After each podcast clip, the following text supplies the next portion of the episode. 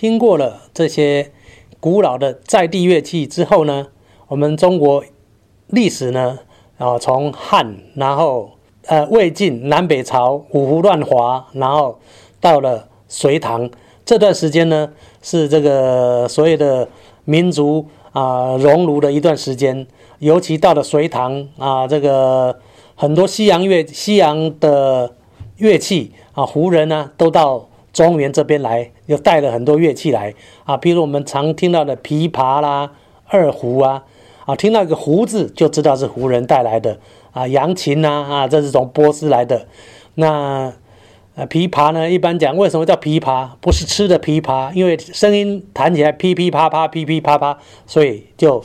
称为琵琶。那但琵琶有很多名曲啊，什么《霸王卸甲》啦，这个《十面埋伏》。那我们时间也没有没有那么多啊，大家可以去找来听一听。我们要介绍一个，就是比较重要地位的，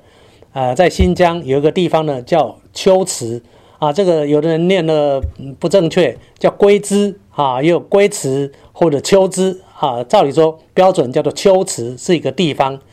那秋池这个地方呢，就有融合了啊，这个维吾尔族啊，早期的这些胡人的。音乐色彩，那秋词古韵啊，就是说，嗯，有古的这个色彩，然后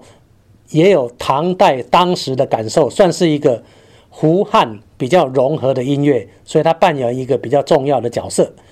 所以呢，我们就来介绍一个秋词。这个这个时期啊，这个他发，因为我们知道啊佛教啦等等的，都透过这些西域的这些地方传过来，音乐也是一样，所以来欣赏这一首秋词的节鼓舞，感受一下这个胡汉隋唐时期的音乐风格。